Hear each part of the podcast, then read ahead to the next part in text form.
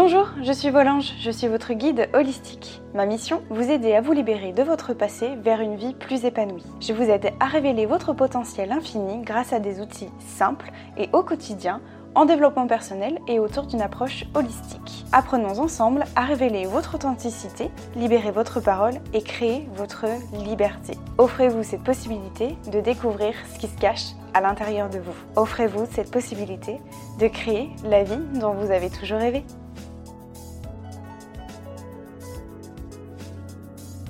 Bonjour à tous mes anges, j'espère que vous allez bien. Je suis ravie de vous retrouver aujourd'hui pour ce nouveau podcast. Nouveau podcast sur euh, les 8 besoins d'un résilient. Alors, je ne vais pas vous parler, rassurez-vous, des besoins fondamentaux. Enfin, vous savez, la pyramide de, de, de Maslow, là, de, voilà la pyramide qu'on voit avec les besoins fondamentaux. Rassurez-vous, je ne vais pas du tout vous parler de ça. Je pense que ça, c'est quelque chose que vous pourrez retrouver très facilement sur les besoins vitaux, euh, etc. Moi, je vais surtout vous parler des 8 besoins des résilients. Ces besoins qu'on a en tant que résilient, alors ça fait clairement appel à, à tous les podcasts que j'ai fait jusque-là. Ces huit besoins que vous pourrez être amené à rencontrer ou que vous avez peut-être déjà rencontrés au cours de votre parcours de, reconstruction et de résilience. Ces besoins, j'ai envie de vous les partager parce que peut-être vous allez vous reconnaître. Euh, je pense que ça peut vous être utile aussi pour vous sentir compris à un moment donné dans votre parcours de résilient. Et, euh, et voilà. Et sachez que les huit besoins que je vais vous énumérer, sachez qu'ils ne sont pas immuables. Moi, je vous invite vraiment à bah, créer votre propre liste de vos besoins. En fait, c'est les besoins que je vais vous partager, c'est ceux qu'on trouve le plus fréquemment dans les parcours de résilience et de reconstruction. Euh, moi, je me suis beaucoup reconnue dans ces huit besoins. Maintenant, euh, voilà, vous pouvez après, je vous invite en tant que petit exercice du coup que j'aime bien vous donner à l'intérieur de mes podcasts, bah, je vous invite aussi à, à, vous créer votre propre liste de besoins. Sous-entendu, besoin, c'est les non négociables en fait pour vous. Vous savez, cette liste pour vous, ça c'est non négociable. C'est comme ça et point barre. Voilà. Donc, euh, bah, sans, plus, sans, plus, tarder, en fait, je vais vous parler des, huit besoins. Le premier besoin, en tout cas, c'est l'écoute. L'écoute, ça c'est super important. Une victime, en fait, elle n'a pas besoin. Enfin, ce qu'on n'attend pas, c'est d'avoir des conseils, des outils, des choses, des trucs. Non, en fait, juste le premier truc, quand on prend la parole, c'est juste qu'on nous écoute. Et il n'y a pas besoin qu'on nous donne des conseils. On n'attend rien en fait en échange. On le sait. Ce qu'on, nous, on a juste besoin, c'est qu'on nous écoute. Ok? Et alors, là, je m'adresse à ceux qui ne sont pas victimes, mais en tant que victime, s'il y en a parmi, parmi vous, euh, notre rôle à nous aussi en tant que victime, c'est aussi de le dire expressément à la personne qui est en face de nous. De lui dire, écoute, voilà, j'ai besoin de te parler de quelque chose. Sois juste là pour m'écouter. Et, c'est tout. Ne culpabilise pas de ne pas savoir quel conseil tu vas me donner, quel conseil tu vas pouvoir me donner, m'offrir, etc. J'attends juste que, voilà, j'ai besoin de parler, écoute-moi. Sois mon oreille, Juste écoute-moi. Alors ça peut être par rapport à, la reconstruction et votre parcours de résilience, mais ça peut être tout autre chose. Je ne sais pas moi, votre boulot, votre copain, votre chéri, euh, euh, votre difficulté avec vos, parents, enfin voilà, ça peut être n'importe quoi, mais juste écoute-moi. Voilà, j'ai besoin que tu m'écoutes, c'est tout. Je, n'attends pas de conseils parce que de toute façon, le travail viendra de moi. Ok? Donc ça c'est le premier besoin et moi je le mets en premier parce que c'est vraiment... Euh, Ouais, c'est vraiment important pour moi. Le deuxième, c'est euh, le non-jugement. Le non-jugement, pourquoi? Parce que, en tant que victime, si la plupart des victimes aujourd'hui ont peur de prendre la parole, c'est parce qu'on a peur d'être jugé ou on a peur de ne pas être cru. On a peur, alors ça, moi, c'est, je suis passée par là. Alors moi, c'était pas tant être jugé, mais c'était le fait que j'avais peur qu'on ne me croie pas, parce que j'étais enfant, parce que ben je me souviens pas, parce que voilà. Et la chance, bon, c'est pas forcément, euh, voilà, c'est le mot chance est à prendre avec des pincettes évidemment. La chance que j'ai entre guillemets, c'est que un membre de ma famille m'a dit oui oui, il nous en a parlé, donc on le sait. Donc il y a une partie de ma famille qui était au courant des actes. Personne n'en a jamais parlé, personne ne m'en a jamais parlé à moi. Donc d'un côté, en fait, je me sentais ah bon bah c'est cool, j'ai pas inventé, et d'un autre côté, je leur en ai voulu en disant mais pourquoi vous pourquoi vous en avez pas parlé en fait? Pourquoi vous, pourquoi avez rien dit en fait? Voilà, c'est tout autre chose, mais en tout cas, en tant que victime, on a besoin de se sentir écouté, ça c'est sûr, mais pas juger. C'est-à-dire que on n'a pas besoin, et ça j'en avais déjà fait, euh, enfin j'en ai parlé à plusieurs reprises euh, tout au long des différents épisodes du podcast, c'est pas d'entendre, on n'attend pas de mais pourquoi t'en as pas parlé plus tôt? Et pourquoi t'as rien fait? Et pourquoi si Pourquoi ça? En fait, ça renforce la culpabilité de, la victime et c'est tout ce qu'on ne veut pas. Et c'est pour ça que les, certaines victimes n'en parlent pas parce qu'on a peur d'être jugé, on a peur qu'on ne croit pas aussi. C'est extrêmement difficile par rapport à ça.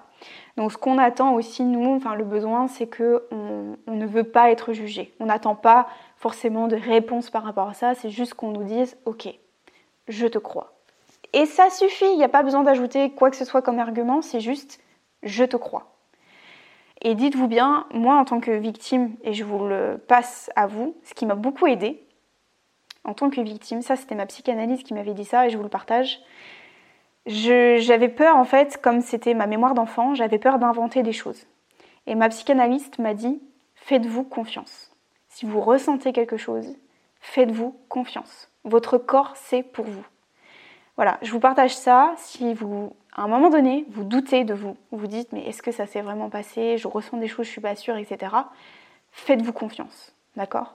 Croyez et croyez votre corps, tout simplement, parce que votre corps, c'est pour vous. Voilà.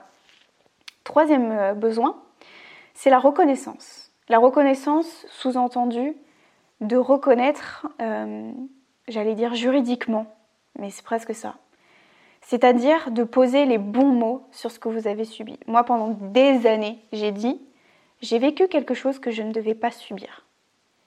Ça, c'est non, en fait. Ça, c'est tourner autour du pot. Le, fait de dire j'ai subi quelque chose que je ne devais pas subir, c'est tourner autour du pot c'est vraiment poser des mots sur ce qui nous est arrivé. J'ai subi un viol. J'ai subi une agression sexuelle. J'ai subi des violences sexuelles. J'ai subi des attouchements sexuels. Ok? Ça, c'est mettre les mots sur ce qui nous est arrivé. Et c'est ça la reconnaissance, de reconnaître les faits et les actes. Ok?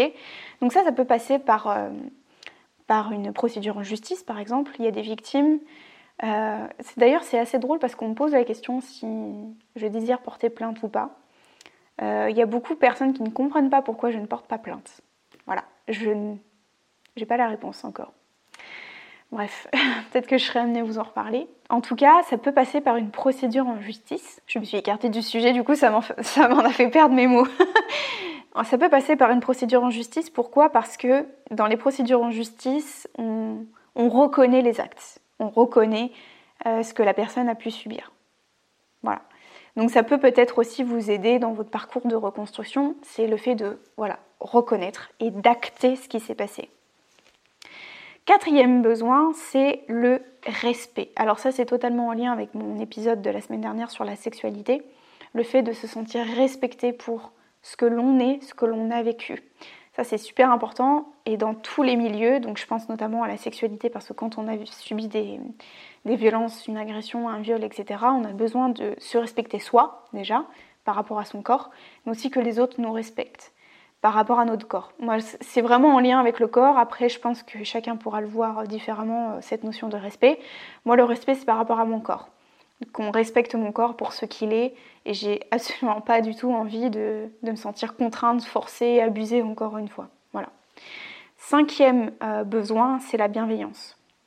La bienveillance, et je parlerai même, j'aurais dû mettre même l'amour. L'amour. Je me rends compte de plus en plus que ce qui me manque beaucoup, c'est de l'amour propre, que ce soit envers moi-même et l'amour que je peux recevoir des autres. Voilà. La bienveillance par rapport à, à nous, à notre corps, par rapport à tout. Et je me rends compte que, que l'amour guérit beaucoup de choses. Vraiment. Vraiment je me rends compte que le fait de se donner de l'amour, et ça je m'en suis rendu compte dans ma dernière séance de breathwork que j'ai fait, c'était mon intention c'était vraiment de me donner de l'amour. Et je ne saurais pas vous l'expliquer, mais c'est comme si je m'étais fait un énorme câlin pendant la séance. Et je me suis dit, mais voilà, je m'aime, en fait, je m'aime tel que je suis, j'aime mon corps, j'aime, j'aime tout ce qu'il y a en moi. Et, et c'est tellement puissant. Alors ça peut vous paraître un peu spirituel ce que je vous dis là, mais c'est vraiment, vraiment vrai, de vrai, de vrai, de vrai se donner de l'amour, il n'y a rien de plus beau que de se donner de l'amour à soi, vraiment. Et encore une fois, ça passe par le corps, de chérir son corps, de juste de toucher sa peau et de se dire Voilà, mon corps, il me protège, il est là pour moi, putain, il est là pour moi. Vous voyez ce que je veux dire? Mon corps, il est là pour me soutenir, il est là pour, pour m'aider à avancer, il est là pour combattre tout ça. Il me soutient depuis tant d'années que j'ai envie de lui donner de l'amour, du love, de tout ce que je veux. C'est tellement puissant l'amour. Enfin voilà, je pense que du coup, switchez la bienveillance, mais mettez plutôt de l'amour, de l'amour, de l'amour, de l'amour, de l'amour. Voilà. Sixième besoin, c'est le soutien. Le soutien dans les démarches que vous pourrez être amené à faire, dans les procédures judiciaires par exemple.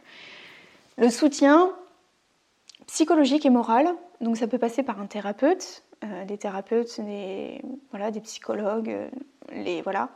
Le fait d'être soutenu dans vos, dans vos démarches, dans votre travail, donc voilà, ça peut être euh, soit de se faire euh, aider, par exemple, tout simplement. Mais je pense que c'est important de ne pas se sentir seul, surtout. Euh, moi, c'est quelque chose qui était important. Je me suis beaucoup fait aider. J'ai vu beaucoup de thérapeutes, en tout cas depuis de nombreuses années. Et pour moi, c'est très important. je vous recommande. Il n'y a pas de honte à avoir à aller voir un psychologue, un thérapeute, voilà, peu importe. Je pense que le fait de se, on peut travailler seul. On peut faire un travail sur soi. On peut se reconstruire seul. Mais des fois, ça le fait d'être soutenu par quelqu'un, ça permet aussi de travailler sur ce que l'on ne veut pas travailler. Voilà, je vous le dis parce que généralement on se dit non mais c'est bon je travaille sur moi, mais en fait on, travaille que, sur ce qui nous arrange. Et puis généralement quand on, soutient, enfin quand on va voir quelqu'un, on travaille sur, euh, autre chose qu'on ne voulait pas, mais comme on n'a pas le choix, et eh ben ça nous permet aussi encore plus d'avancer. Voilà. Septième besoin, c'est le besoin d'appartenance. Pourquoi le besoin d'appartenance? Parce que quand on est victime, on, a le sentiment d'être profondément seul. On a l'impression d'être la seule au monde d'avoir vécu ça, qu'il n'y a personne, que personne nous comprend, qu'on est incompris et tout ça. Et donc c'est important de renouer avec ce besoin d'appartenance et ça passe beaucoup par les groupes de parole notamment, les cercles de, femmes, des personnes qui ont vécu la même chose que vous. C'est important déjà pour se sentir moins seul, pour se sentir compris pour se sentir dans, en fait, dans, dans, une certaine communauté et de se dire ah ok, je suis pas toute seule, je suis pas tout seul. Il y a des gens autour de moi qui ont vécu la même chose et donc on appartient au même groupe, à la même communauté et on va avancer ensemble. Ça c'est important aussi, le besoin d'appartenance euh, pour avancer vraiment dans la phase de reconstruction. Et ne serait-ce que de lire des choses, d'écouter des choses de personnes qui ont vécu la même chose que nous, déjà, ça, ça renforce ce besoin d'appartenance. Ok? Voilà. Le dernier sens, le dernier sens. Vous allez comprendre pourquoi. Le dernier besoin, c'est le besoin de sens. je crois que j'ai anticipé, j'ai voulu vous en parler un peu plus. Euh, voilà. C'est le besoin de sens. Le besoin de sens, je pense que ça, c'est quelque chose qui arrive à la toute fin de la reconstruction. C'est le fait de trouver sa mission de vie et de faire quelque chose de son histoire de ne plus subir son histoire et d'en faire une force et de quelque chose de plus grand que nous. Là, peut-être à l'heure où je vous parle, peut-être que c'est quelque chose qui ne vous parle pas du tout. Vous allez vous dire, mais non mais Marion, juste arrête, juste moi, qu'est-ce que tu veux que je fasse de cette histoire-là en fait? Qu'est-ce que tu veux que je fasse de mon histoire? Moi, je la subis complètement, mon histoire, c'est impossible pour moi de, faire quelque chose. Je peux vous assurer que si, vraiment. Ça demande du temps, ça ne devient pas comme ça, comme un claquement de doigts. Mais pourtant, je, peux vous promettre qu'à un moment donné, vous allez avoir une lumière, quelque chose qui va faire bah, écho en vous, et vous allez trouver du sens à votre histoire. Et vous allez en faire quelque chose, vraiment. je, voilà, je suis passée par là, moi aussi, je me suis dit, mais je vais jamais m'en sortir en fait, jamais de ma vie. Et en fait, un jour, bah, c'est venu, paf, comme ça. Je me suis dit, waouh, j'ai trouvé du sens à mon histoire. Vous voyez ce que je veux dire? Voilà. J'espère que ce podcast vous aura plu. N'hésitez pas à me faire part dans les commentaires du coup quel est votre besoin le plus important pour vous aujourd'hui. Est-ce que c'est l'écoute, le non-jugement, la reconnaissance, le respect, la bienveillance, l'amour même, le soutien, le besoin d'appartenance ou le besoin de sens? Dites-moi tout ça dans les commentaires, en message sur Instagram, comme vous voulez. Et puis si vous avez d'autres besoins, faites-les partager pour euh, justement euh, partager tout ça à, la communauté, ça me fera super plaisir. Je vous dis à très bientôt, passez une bonne semaine. On se retrouve la semaine prochaine pour un nouvel épisode. Je vous fais des gros bisous. Ciao mes anges.